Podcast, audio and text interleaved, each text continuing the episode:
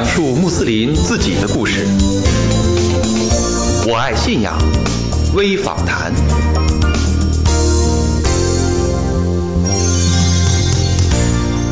阿斯拉马雷贡，亲爱的听众朋友，您好，欢迎收听我爱信仰微访谈，我是法蒂玛。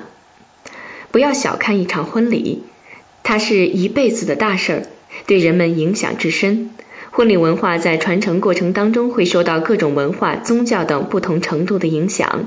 当然，穆斯林的婚礼也正在承受着巨大的文化渗透。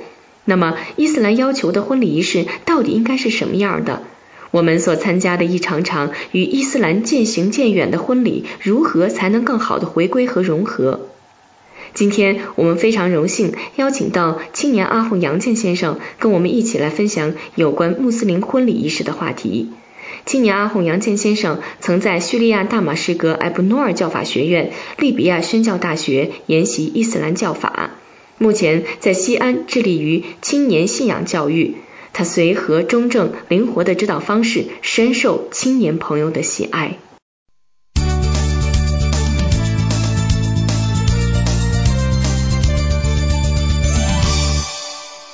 下面呢，我们就有请杨阿红跟听众朋友见面。杨阿红你好，斯兰马雷贡。阿雷贡斯兰瓦拉哈图拉伊巴拉卡图。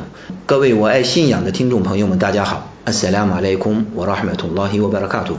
呃，杨阿红你好。那么您呢，经常参加一些穆斯林朋友的婚礼是吧？对。嗯，呃，能大致跟我们描述一下目前穆斯林婚礼仪式的现状吗？这些婚礼都是如何举行的？呃，一般呢，我所参加的都是比较传统的，在家里面呢。呃，进行伊斯兰教律法规所规定的以扎卜仪式，也就是我们所说的当面的提说，对面的应允。按照伊斯兰教的教律法规，婚姻的这个新郎，呃，到女方家向女方的监护人提出。婚姻的要求，在众位亲朋好友的见证下，女方的监护人的应允。那我所参加的是这种传统的仪式，偶尔也去参加一些这个所谓我们今天年轻人比较呃追捧的一些所谓的这个西方模式的婚礼，或者叫这个司仪仪式的婚礼。那我个人认为，有时候在这种场合当中呢，会出现一些呢非常呃不符合焦虑法规的呃场景。嗯。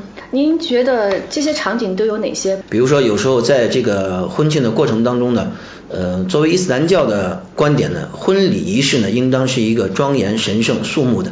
但往往在这种场合下，就所谓西方的这种婚礼司仪场合下呢，那么弄的是一团嘈杂，然后是纷纷攘攘，各种调侃，都会展现在众目睽睽之下。那么这对于一个有信仰的人来说呢，那严重的伤及了他的信仰和内心的这种清洁。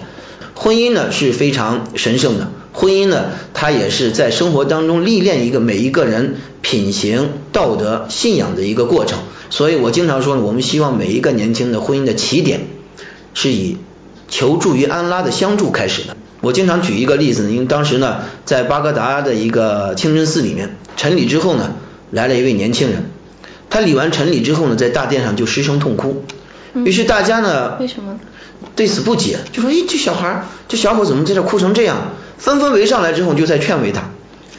于是呢，这个时候越劝他是哭得越伤心，越劝他哭的声音越大。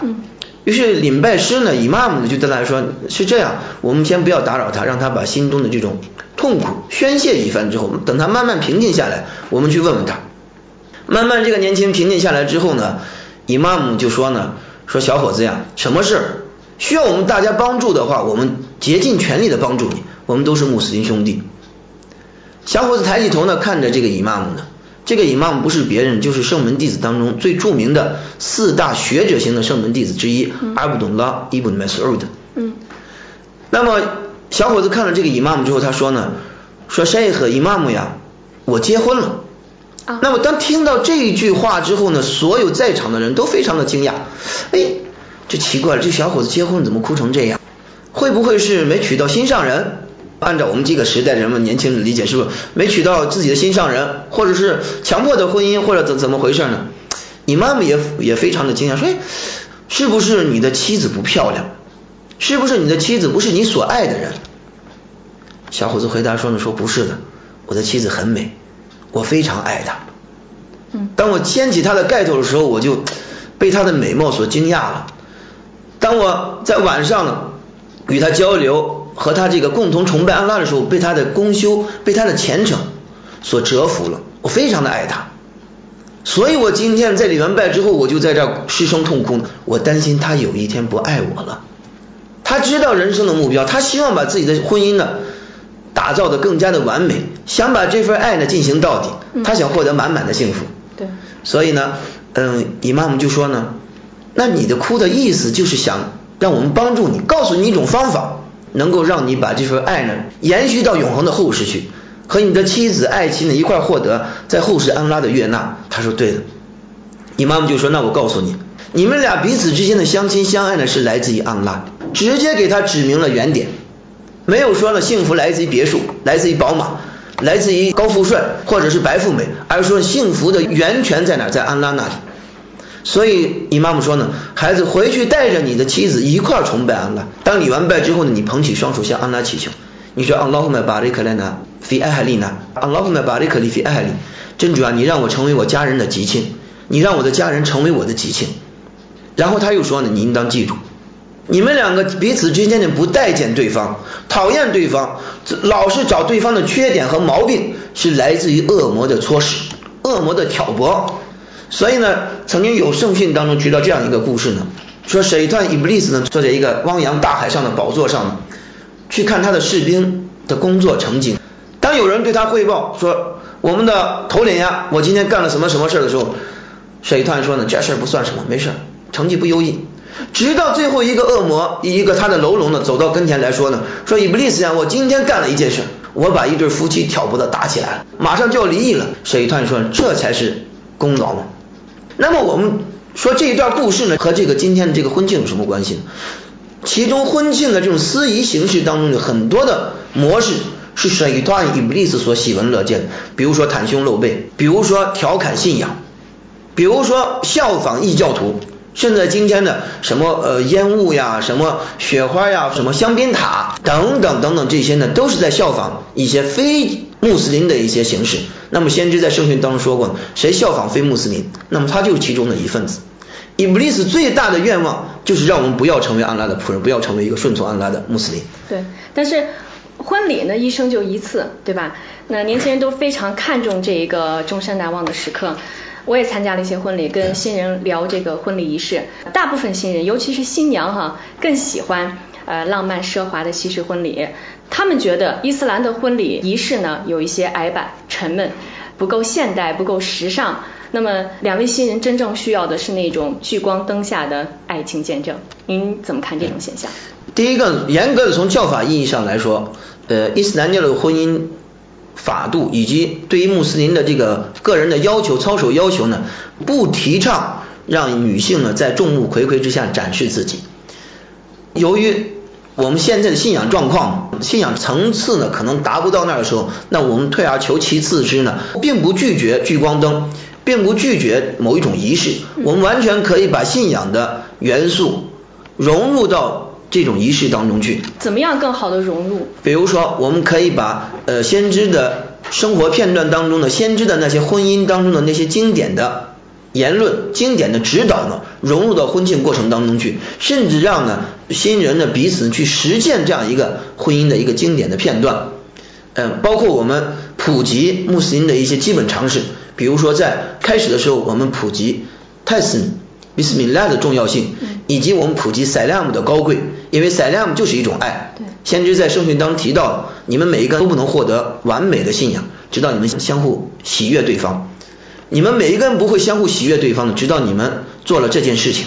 什么事呢？相互传播塞拉姆，彼此说塞拉姆。那么就说塞拉姆就是一种爱。那我们在婚庆的过程当中呢，我们让新郎和新娘。双方呢，给对方呢献上这份伊斯兰教给我们的爱，给所有在场的来宾呢献上这份伊斯兰教给我们的爱。同时呢，我们传述一些婚姻的典故，比如说在先知穆罕默德上了拉胡阿里有三人自己结婚的当天呢，他呢给自己的新娘阿伊什端来一杯洁白的牛奶，然后自己饮下一部分之后呢，递给自己的新娘子，让阿伊什呢去把这杯牛奶呢喝一部分，而当时新娘子非常的羞愧。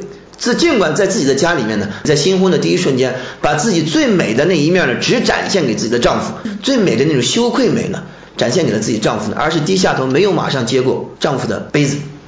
旁边的伴娘，当然我们用这个词，并不是我们今天所理解的这个伴娘的意义，主要是给她负责传达一些教律法规的。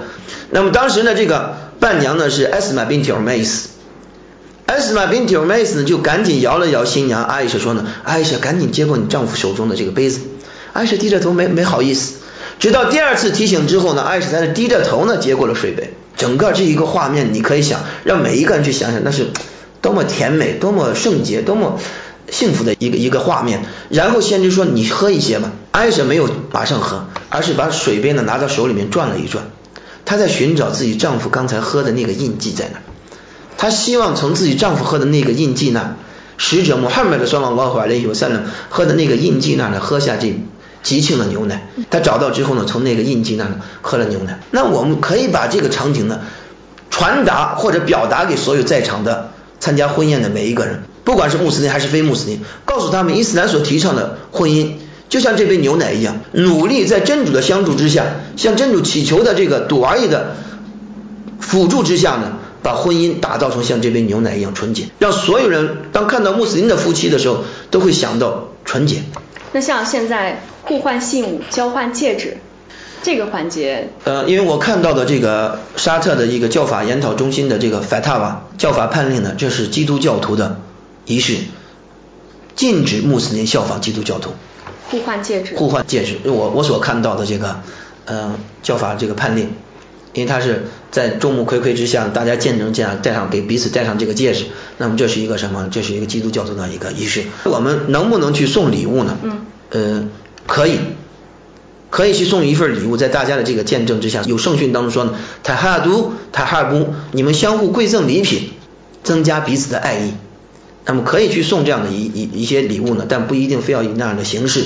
以及我们在婚庆当中会看到一个嗯一个环节，经常保证书，我保证怎么怎么样，怎么怎么，这个不需要的。当你翻以扎布的时候，念这个你卡哈的时候呢，就是在安拉面前呢，以真主尊名盟约立誓，你卡哈以扎布。在古兰经当中叫做米萨干和例子，一个坚实的盟约，有什么比在安拉的这个见证之下缔结的盟约更加的神圣、更加的庄严、不可侵犯？不需要再做那样的一种嗯哗众取宠的一个呃仪式。那像现在婚礼这个仪式当中有一些点烛台，这个敬拜父母。孝敬父母呢是伊斯兰教的一个信仰的基础，因为安拉在古兰经当中说呢，每当提到崇拜安拉之后呢，大多数情况下提到崇拜安拉之后就会紧接着说孝敬你的双方父母。那么假如在那个时候我们要做的话，我们就传播一些伊斯兰的一种美德，我们去呃给父母说塞量。我经常我做过这样的一个示范啊，就说让新娘子在那会儿给自己的父母说塞量，以塞量呢去表达自己的感激之之情呢，能够在那会儿呢像阿拉伯传统习俗一样去亲吻父母的双手，这这双抚育了他、抓养了他，呃这双双手去拥抱自己的父母，去给自己的父母用塞量呢。传达自己的感激之情，那么这个我觉得是可以的。就是说，我们说敬拜父母呀、什么敬茶呀等等这些呢，我们可以用这种方法呢去替换。那么实际上就是现在很多年轻人，还有一些民族婚庆公司都在努力尝试符合伊斯兰教的这个定制，然后保留一些咱们呃穆斯林婚礼当中的一些特有的元素，比如您刚才提到的这个服饰。呃，不要袒胸露背哈，服饰的要求，还有场景的布置，以及一些传统礼仪等等。那么，呃，其实可以在适当的添加一些时尚的元素，设计或者是策划出一些从形式和从内涵来讲都符合穆斯林文化的这样一个呃婚礼。而且现在越来越多的这个婚庆公司呢，也借鉴国外的婚礼仪式，比如说阿拉伯式的婚礼、土耳其式的婚礼、印度式的婚礼、马来西亚式的婚礼等等。您对此是怎么看的？第一点啊，恕我直言，嗯，所有的婚庆公司，它的一个主要模式是以这个经济为目的，可能就会考虑到消费者的需求，没错，不一定会考虑到教育法规、信仰的要求。嗯，当然不能以点盖面。说这个话的目的是想提醒所有的婚庆公司，在自己做婚庆的过程当中，有没有教法咨询员在里面。有没有专职聘请一个懂得教育法规的阿红在里面，给自己把握拿捏他的有些形式？呃，第二点呢，就是说我们婚庆公司的这些形式所采用的阿拉伯的形式、土耳其的形式、马来西亚的形式、印度的形式，那只是一种我们不能说它是百分之百伊斯兰的形式，没错，只能是某一个民族、某一个区域的一些形式，可能相对比我们的这个形式更靠拢一点伊斯兰的风味儿、伊斯兰的格调，只能从这个方面去说。第三个，从形式上来说呢，伊斯兰教呢并不怠慢。突然想起一段一一个圣训当中，当时有一个安萨尔俯视结婚，那么当时阿伊舍呢愿真主喜悦他呢去参加这个送亲的仪式。等送亲结束之后，很快艾莎就回来。回到家之后，先知就问说：“艾莎怎么这么快就回来了？”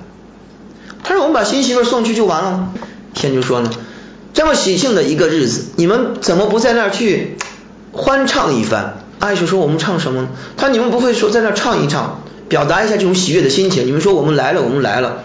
假如不是你们这清廉计较、英俊潇洒的信士小伙子，我们不会把这美貌虔诚的姑娘送来。”等等这样的一段赞词，那么也就是说，先知穆罕默德·桑拉拉回来以后，三鼓励在婚庆的场合呢，有一些烘托气氛的形式，有意义的、有内容的去去表达。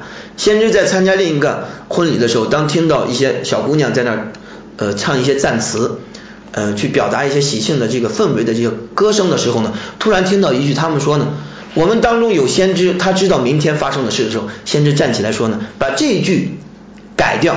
其他的继续，那说先知允许在婚庆的场合有一些呃热闹的一些形式的表达，也就是说，在这个婚庆的场合也可以唱歌跳舞，可以一些这种喜喜庆的表达形式，嗯，符合教律法规的喜庆的表达形式。比如说哪些歌曲、哪些舞蹈是符合？比如说我们今天我们老是在走捷径，想什么样的简单？我这些婚庆公司在自己的能力范围下呢，去找一些年轻的大学生呀，在这些音乐方面有天赋的一些人。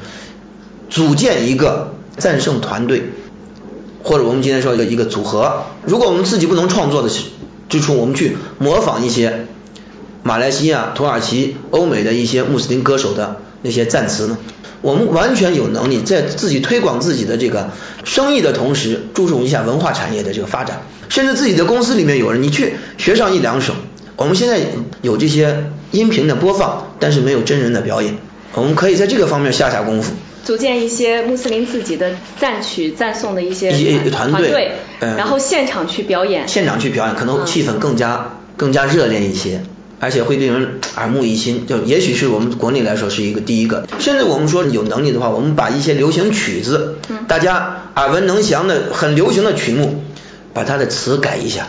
也可以。也可以的，为什么？我我觉得为什么不可？比如说前一段时间所风靡的《你在我深深的脑海里》，我们完全可以。把它改过来，谁在我深深的脑海里，谁在我的心里面？安拉和安拉的使者，完全可以把前面的词改过之后，这些就可以用，就可以去烘托我们的喜庆，或者去传达我们的一种嗯信仰的元素在里面。您刚才提到这个就是司仪式的婚礼啊，您定义为司仪式的婚礼，就是说在我们穆斯林这个婚礼当中，是否需要司仪？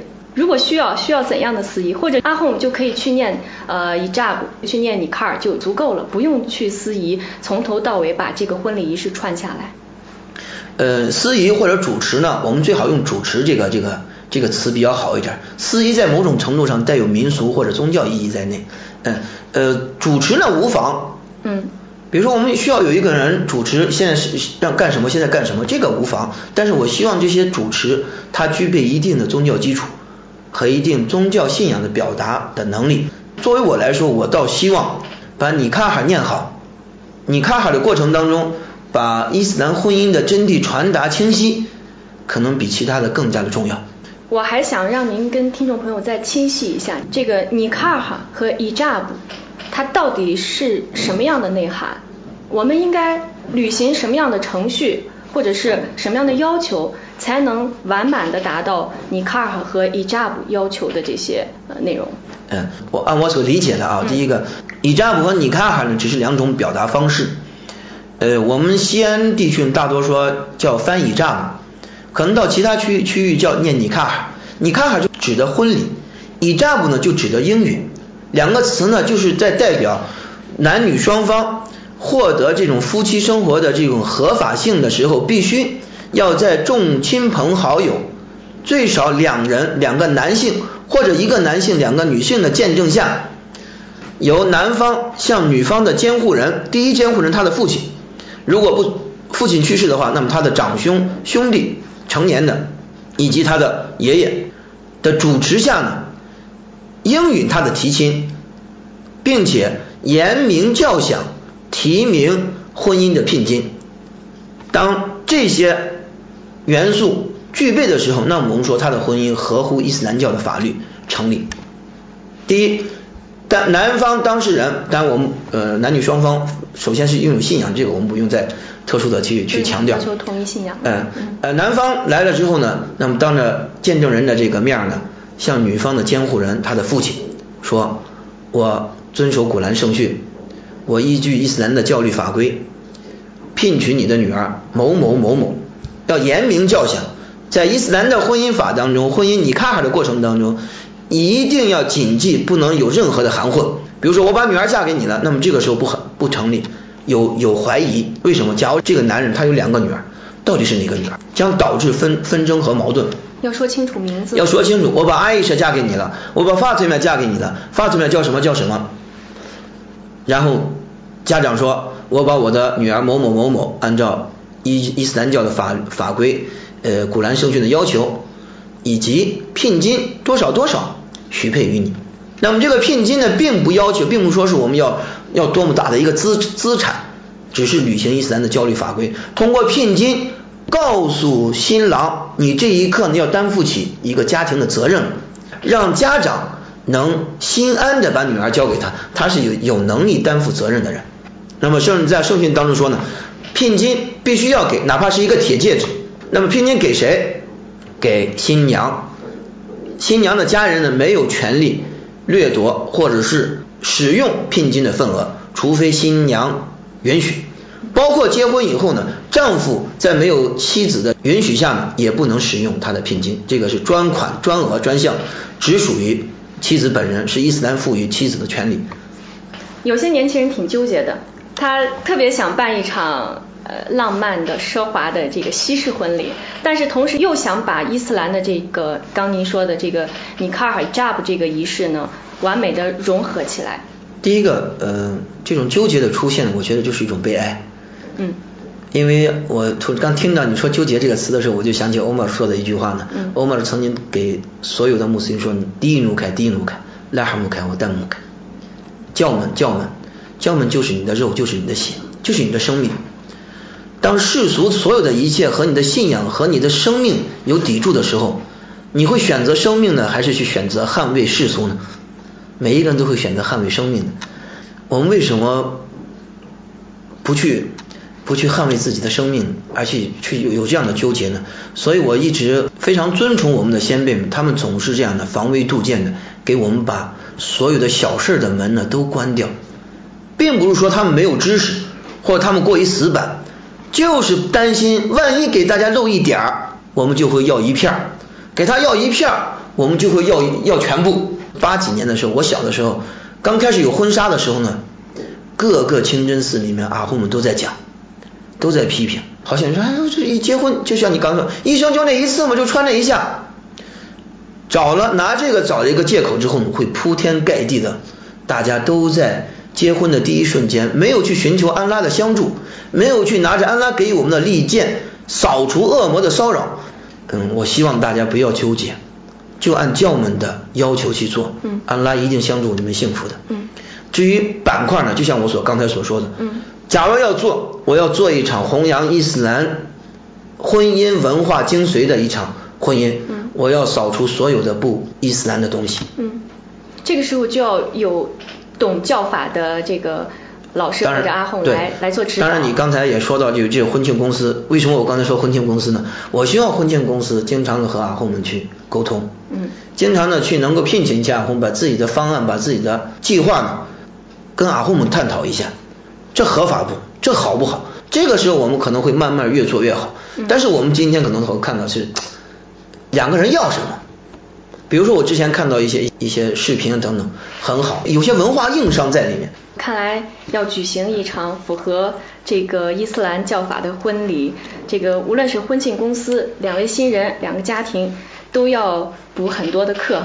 对对，这这真的是这样，因为我之前呃听到一个很很令人欣慰的一句话，一个我们这儿一个穆斯林在铁路铁路部门工作的一个领导，嗯，呃，让我们想象的可能他会对这个事不在乎，但他当时跟我说了一句话，他我我把婚庆公司找来，你们要多少钱我都给。但是你们一定要给我搞一场伊斯兰的婚庆，不允许有任何文化碰撞。这他的他的这个原话，不管事后怎么样，最起码有这个心愿，对，我们感觉很欣慰。这样大家还顾及到，还能想到自己的信仰，还能想到在这一时刻呢，去呈现自己美丽的信仰。以上呢，如果有大家去这样去做，更多的人投入，更多的年轻人去往这个方面去想，我们一定会能够打造出一场非常伊斯兰的。圣洁的、庄严的、肃穆的婚礼。实际上呢，一场婚礼毕竟不是两个年轻人的事儿，也不是他们想怎么办就能怎么办的。嗯，有时候呢，它更是双方家族意志的一种体现。那么，尤其是对于大家庭来讲，哈，呃，婚礼仪式呢，理所应当的也成了亲朋好友非常关注的焦点。日后呢，也肯定是大家茶余饭后的谈资了。那么，这使得一场婚礼被赋予了更丰富的内涵。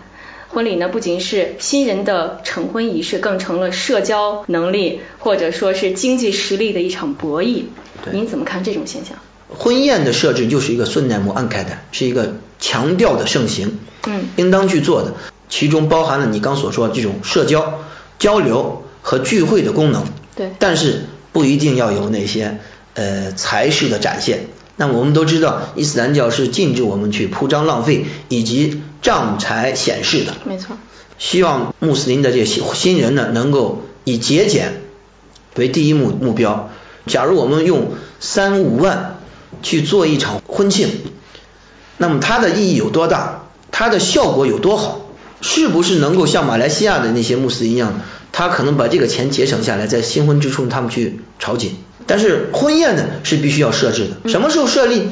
那么按照圣训当所说的，应该是在你看海之后，邀请亲朋好友共同来参加，来和我们分享这份喜悦，来给我们送上这份祝福，来通过这个婚宴呢，提升大家的信仰。或者是展现伊斯兰的团结，展现伊斯兰的这个亲和亲和力。因为先知在圣训当中提到，当你们去参加婚宴的时候，你们应当对新人说什么？巴拉看老虎来哭吗？我非哭吗？我尔来哭吗？我这麦尔百来哭吗？黑了。那么这就说了，说明到就是这种交往和强化亲情、强化社会关系的一个一个功能。当你们出席婚宴的时候，不要光一吃，光一喝，我们这聊聊天完事走呢，你要送上一份大礼，不是一个红包，而是一个朵而已，祝福。真主啊，你使这两个新人吉庆，你把吉庆浇筑在这两个人心身上，你让他们的结合就是吉庆，你让他们的结合就是美满和幸福。包括祝词方面，我们都要有所不同，我们都要引领潮流，我们都要告诉怎么样是最完美的、最高尚的。所以呢，呃，这个婚宴呢或者婚庆过程当中呢，它呢就是一种强化社会关系的一个纽带，在这个纽带过程当中呢，是用什么来强化的？是用信仰，是用赌而已。是用彼此之间的赛量，是用呃奉真主的尊名去强化的。刚才您提到这个马来西亚的婚礼，我参加过一次马来西亚的婚礼哈。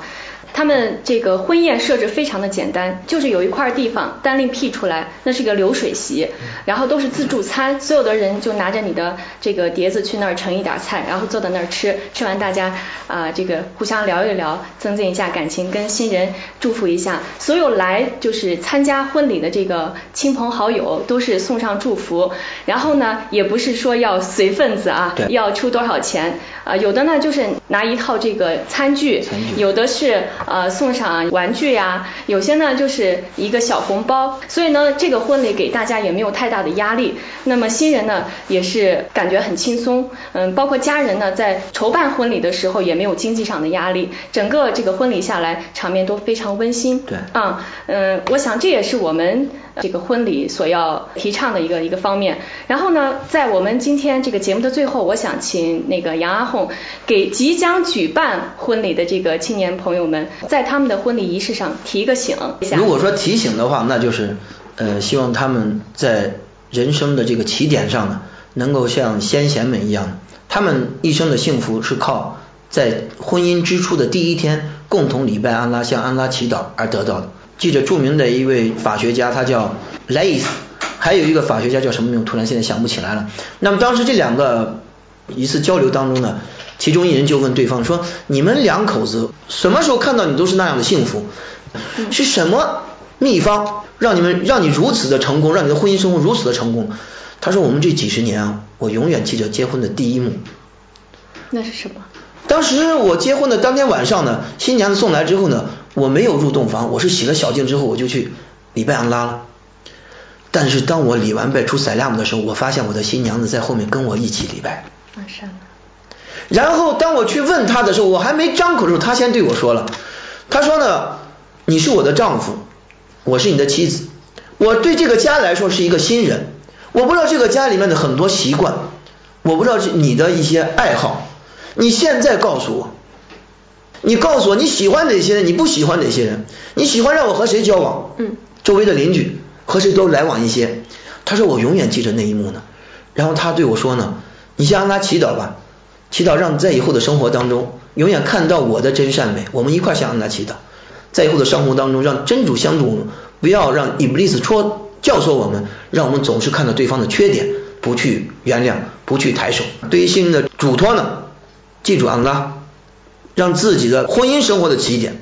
假如说之前我们有些怠慢，我们有些昏聩，我们忘掉的话，那么让另一个起点呢是奉真主的尊名开始，让另一个起点呢是崇拜安拉的公修开始，这样我们能够成功。带着公修，带着泰斯敏，带着赛量，这是最简单的。我们敲开人生的幸福大门，安拉一定给我们幸福的大门。带着公修，拜功，带着赛量，带着泰斯敏。安拉一定让我们的家庭像一个家庭，否则的话，圣人在圣训当中警告了我们，那我们的家庭将像坟墓一样。为什么是坟墓呢？没人到坟墓里面欢笑的，没人在坟墓里面快到坟园去感到快乐，总是忧伤和悲愁。那么，怎么样让家里面欢声笑语、幸福美满？拜公、泰斯敏、闪亮，先从这三个最基本的做起。以上了。愿真主啊，老苏帕纳胡我才赐命我们每一个人呢，给我们成功，给我们逃 fig，让我们每一个人家里面都永远呢洋溢着幸福美满，永远呢都有着塞拉姆的声音，都有着泰斯米的声音，都能够看到礼拜的身影。我的哈姆杜林拉希拉比拉人。谢谢杨阿红为我们描述这么多特别感人至真的这个画面哈，我们也希望今天呃给听众朋友带来的这个有关穆斯林婚礼的话题呢，能够给即将举办婚礼的穆斯林兄弟姐妹们一些实际的帮助和温馨的提示，那么让更多穆斯林兄弟姐妹的婚礼在阿拉的佑助和护佑下获得激情和完美。嗯，好，谢谢杨阿红做客我爱信仰微访谈，谢谢听众朋友，您可以关注我们的网站三 w 点 i love 一曼点 com。微信平台我爱信仰，新浪微博我爱信仰有声传媒，或者呢下载我们新开发的 APP 安卓版，随时随地来收听我们的节目。您也可以给我们写邮件，提供您想听的话题或访谈线索。我们的邮件地址是五二信仰的汉语拼音 at 新浪 .com。感谢您的关注，您删啦，我们下次再会。